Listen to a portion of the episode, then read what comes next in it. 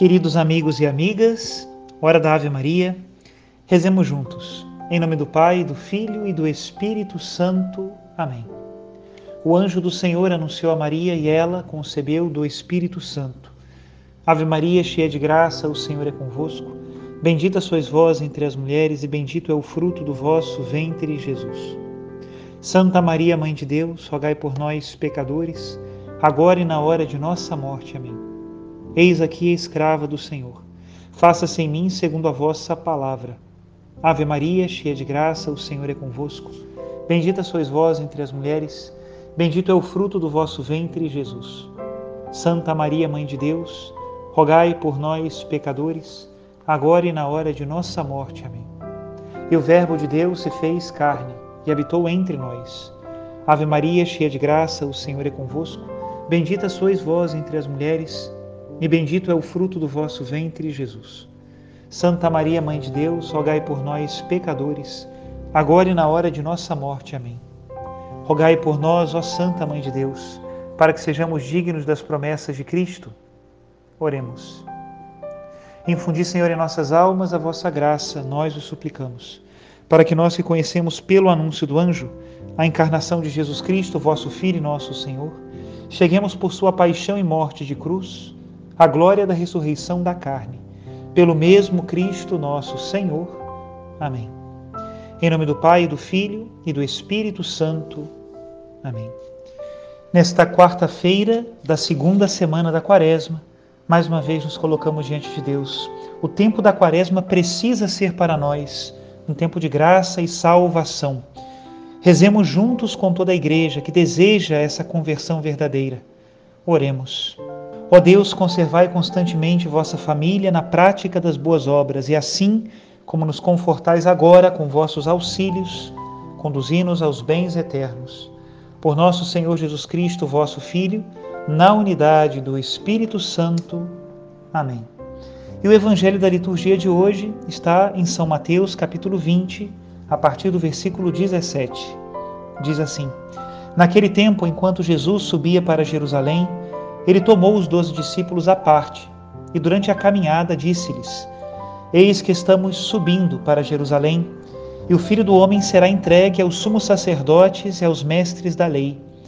Eles o condenarão à morte e o entregarão aos pagãos, para zombarem dele, para flagelá-lo e crucificá-lo. Mas no terceiro dia ressuscitará. A mãe dos filhos de Zebedeu aproximou-se de Jesus com seus filhos e ajoelhou-se com a intenção de fazer um pedido. Jesus perguntou: O que queres? Ela respondeu: Manda que estes meus dois filhos se sentem no teu reino, um à tua direita e outro à tua esquerda. Jesus então respondeu-lhes: Não sabeis o que estáis pedindo. Por acaso podeis beber o cálice que eu vou beber? Eles responderam: Podemos. Então Jesus lhes disse: De fato, Vós bebereis do meu cálice, mas não depende de mim conceder o lugar à minha direita ou à minha esquerda. Meu Pai é quem dará esses lugares àqueles para os quais ele os preparou. Quando os outros dez discípulos ouviram isso, ficaram irritados contra os dois irmãos. Jesus, porém, chamou-os e disse: Vós sabeis que os chefes das nações têm poder sobre elas e os grandes as oprimem. Entre vós não deverá ser assim. Quem quiser tornar-se grande, torne-se vosso servidor. Quem quiser ser o primeiro, seja vosso servo. Pois o Filho do Homem não veio para ser servido, mas para servir e dar a sua vida como resgate em favor de muitos. Palavra da salvação, glória a vós, Senhor. Queridos irmãos e irmãs, como tema do Evangelho de hoje é o tema da subida a Jerusalém, creio que vale a pena recordar a homilia do Evangelho de domingo passado, onde nós falávamos do Monte Tabor e da espiritualidade da Quaresma como uma subida a este monte que nos prepara para podermos subir também ao Calvário. Ouçamos então aquela reflexão e tomara que seja de ajuda àquele que a escuta. Querido Diácono Lino, meu irmão, meus queridos irmãos e irmãs, nós estamos no tempo da Quaresma, que é como esse grande retiro comunitário que nós assumimos juntos como igreja para nos prepararmos para as festas da Páscoa do Senhor. E é importante nós encararmos a Quaresma como este retiro, onde nós nos esforçamos juntos, onde rezamos uns pelos outros, nos mortificamos, jejuamos e abrimos também o nosso coração para os nossos irmãos necessitados, seja uma necessidade material, seja ela uma necessidade espiritual, coração aberto à caridade nos assemelha a Cristo nosso Senhor, que nos amou e se entregou por nós. Né? E nesse, nesse retiro da quaresma, semana passada, se nós lembramos bem, a liturgia tinha nos levado às origens da humanidade. Né? Falávamos sobre o sacrifício que Noé ofereceu a Deus. Às vezes nós falamos muito do pecado original, né? o pecado das origens, e nos esquecemos que nas origens também houve uma aliança aliança das origens. Muito mais original do que o pecado, sem dúvida nenhuma, é o amor de Deus por nós. Ele é a rocha firme sobre a qual podemos nós nos apoiar. Podemos colocar sobre a rocha do amor de Deus os dois pés muito firmes, porque Ele nunca nos abandonará. Deus não deixa de amar o seu povo. Nós que infelizmente voltamos as costas para Ele e por isso na quaresma somos chamados a nos convertermos, né? Voltarmos mais uma vez para o Senhor nosso Deus. E se no primeiro domingo a liturgia nos levava para as origens da humanidade, hoje a liturgia nos traz para o alto de uma montanha. Na primeira leitura nós vimos o monte da terra de Moriá, que os estudiosos dizem que é o monte do templo de Jerusalém, a terra de Moriá antes de ser a terra do povo de Deus, se chamava Moriá. E viemos também no Evangelho Monte da Transfiguração. Deus que quis, na história sagrada, várias vezes, manifestar o seu rosto e a sua misericórdia sobre essas montanhas elevadas. Né? E por que será que Deus escolhe uma montanha para revelar o seu amor? Uma pergunta, né? Eu morei muito tempo em Friburgo, na tempo da minha formação sacerdotal, e no início do meu ministério também. E é interessante porque lá em Nova Friburgo, as montanhas ficam no meio da cidade, né? E é muito comum que os jovens nós nos reuníssemos e combinássemos subir uma montanha no final de semana, né? E geralmente o convite é mais ou menos assim: olha, povo, nós vamos sair daqui às 5 horas da manhã, né? Antes do sol ficar forte, né? Vamos começar a subir a montanha. E a subida vai durar mais ou menos umas quatro horas, né? Três horas e meia cinco horas às vezes, dependendo da montanha, né? Para chegarmos lá em cima.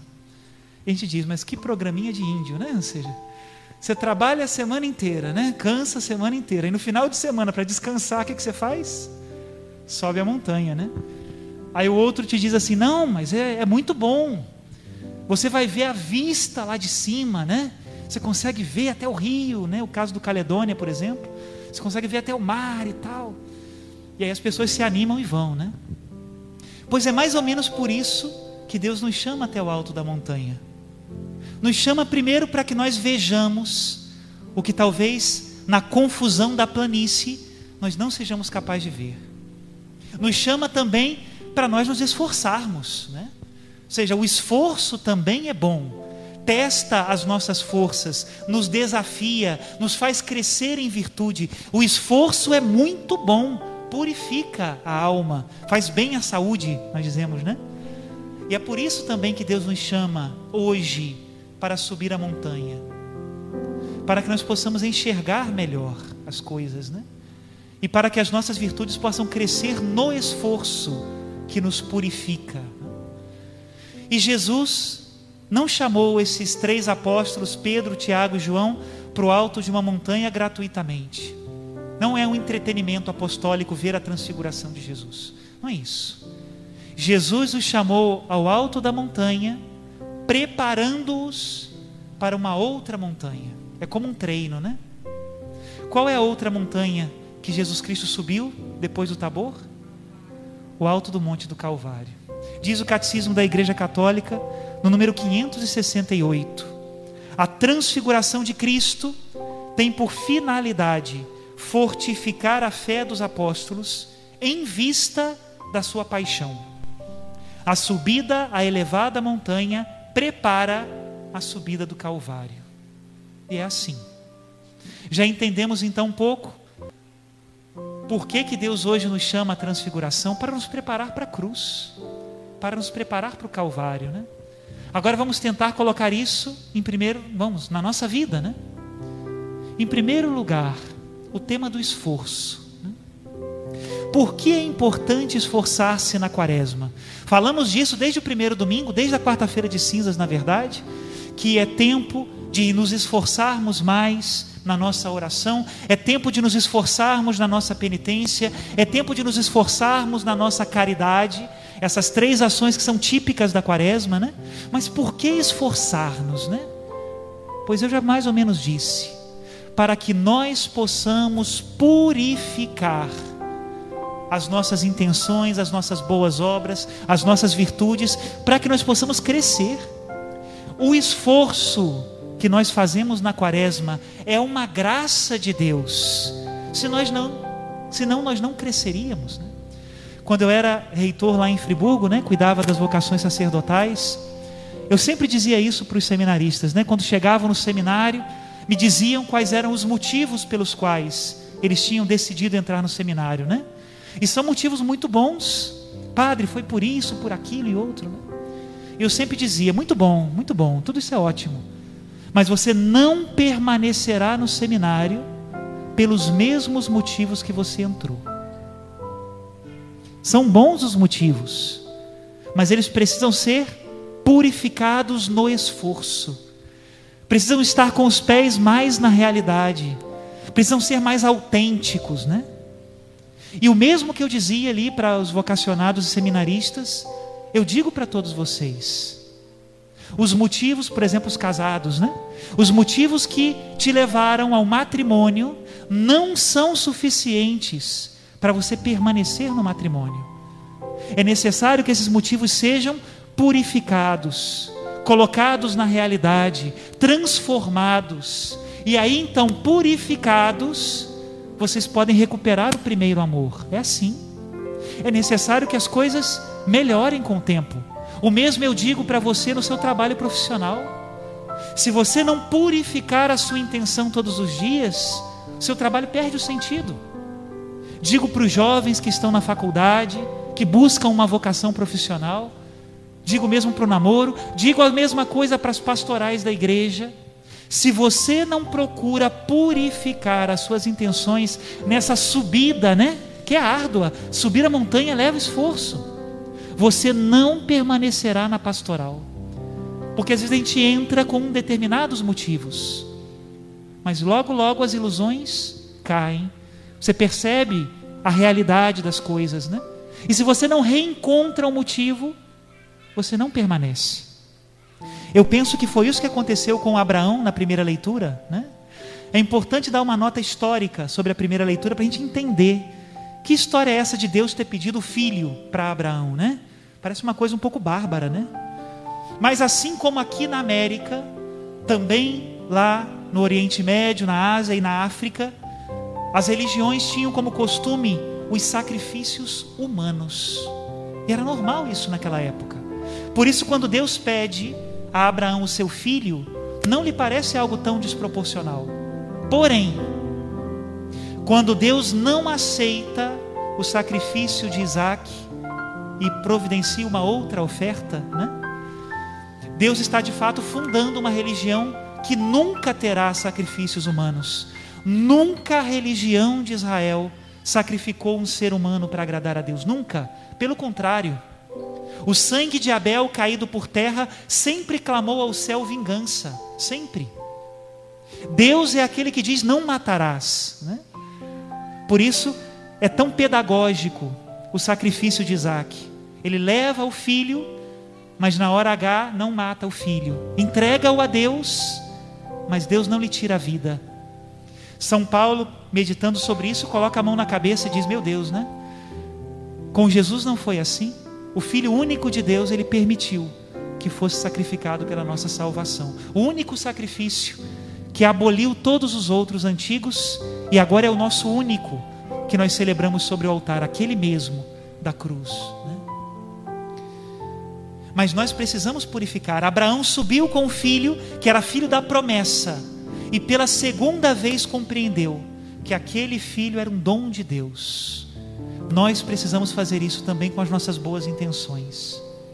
Segunda questão da montanha, que eu dizia no início, né? Se é uma graça o esforço da subida, e você sabe aonde você agora está subindo, você sabe aonde você agora está sendo purificado nessa quaresma, também é uma graça a visão que nós temos lá de cima da montanha. Sabe, quantas vezes nós precisamos purificar, eu tenho falado sobre isso nas homilias, né? Purificar o olhar para ver as coisas na sua realidade. Meu irmão, minha irmã, peça a Deus nessa quaresma o dom da ciência, que é um dos sete dons do Espírito Santo, que é o dom de ver a realidade como Deus a vê. Eu fico pensando, quando nós estivermos diante do Senhor, como é que nós vamos falar das nossas futilidades, né? Diante da eternidade de Deus, como é que eu vou dizer para Deus, Senhor, olha, eu ouvi uma palavra há 5, 10 anos atrás e carreguei essa mágoa por 10 anos. Como pode? Uma coisa tão pequena. Tantas mediocridades, tantas pequenezes que nós guardamos só para não dar o braço a torcer. Né? Tiremos isso da nossa vida. Tanta vaidade tantas coisas que nós fazemos para agradar os outros e que sabemos que é pecado, desde o modo de se vestir até o lugar que nós frequentamos, as coisas que nós ouvimos, as palavras que nós falamos. Precisamos subir a montanha para ver as coisas com mais clareza e tirar da nossa vida esse resto, isso que não pertence a Deus. Outra coisa que nós vemos também do alto da montanha são os tesouros que nós temos. E às vezes estão do lado e a gente não percebe, né?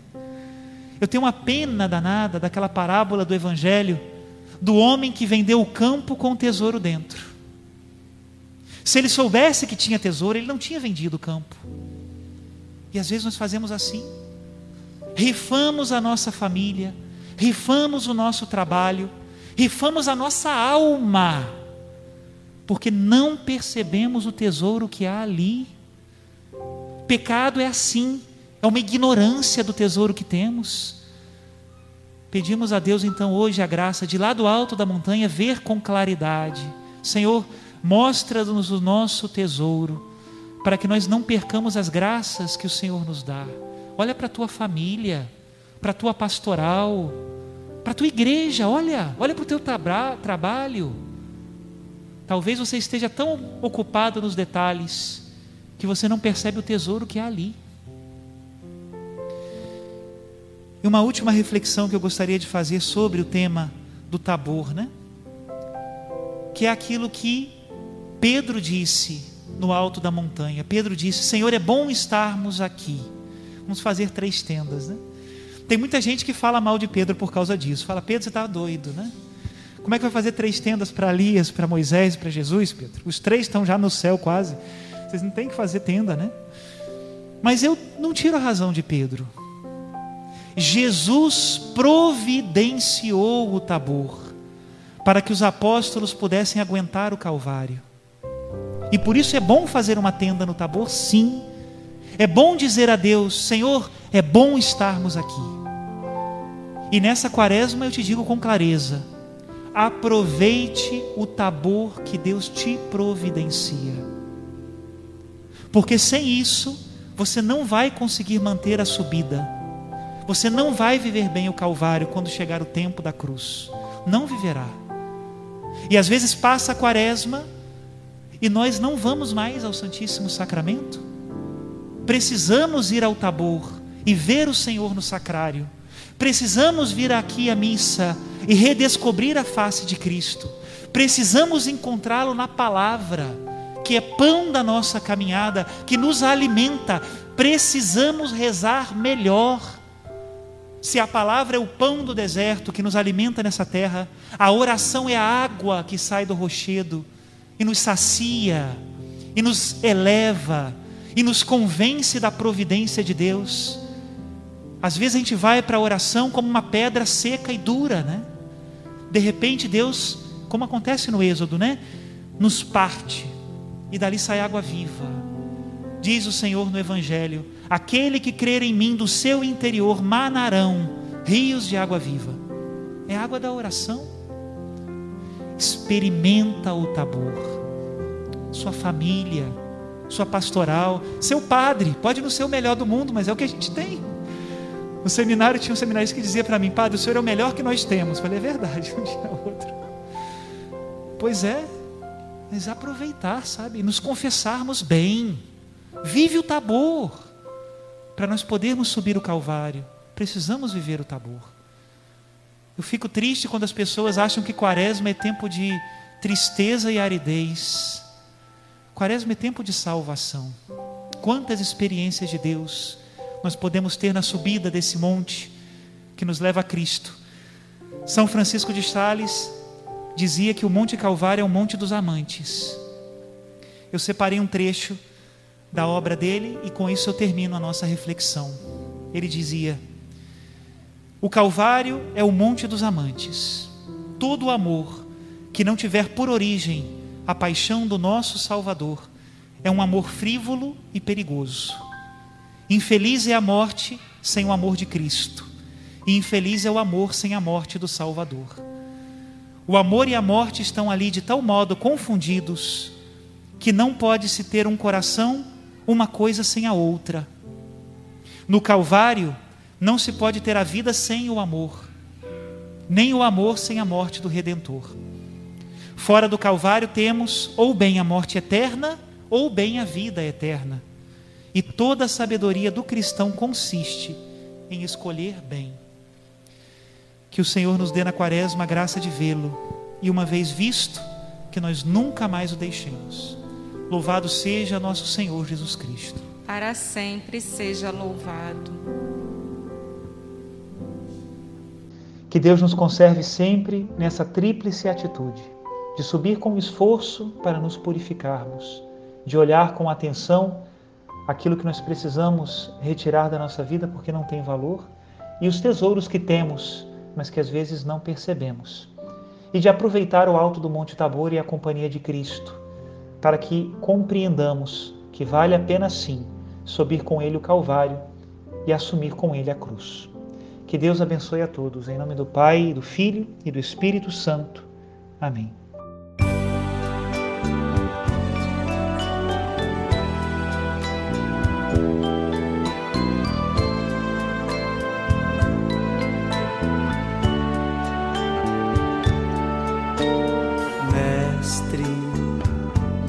Estarmos aqui, reunidos bem perto de ti, no silêncio e na paz.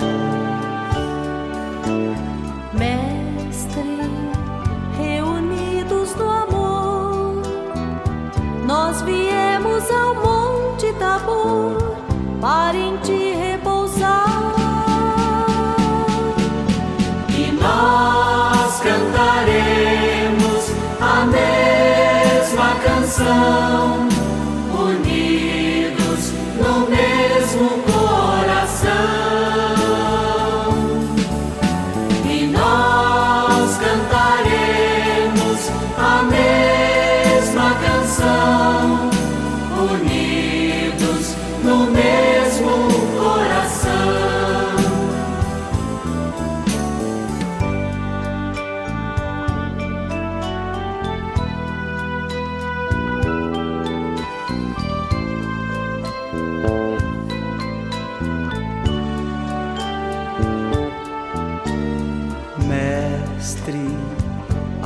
sairmos daqui, nós iremos teus passos seguir com sementes nas mãos.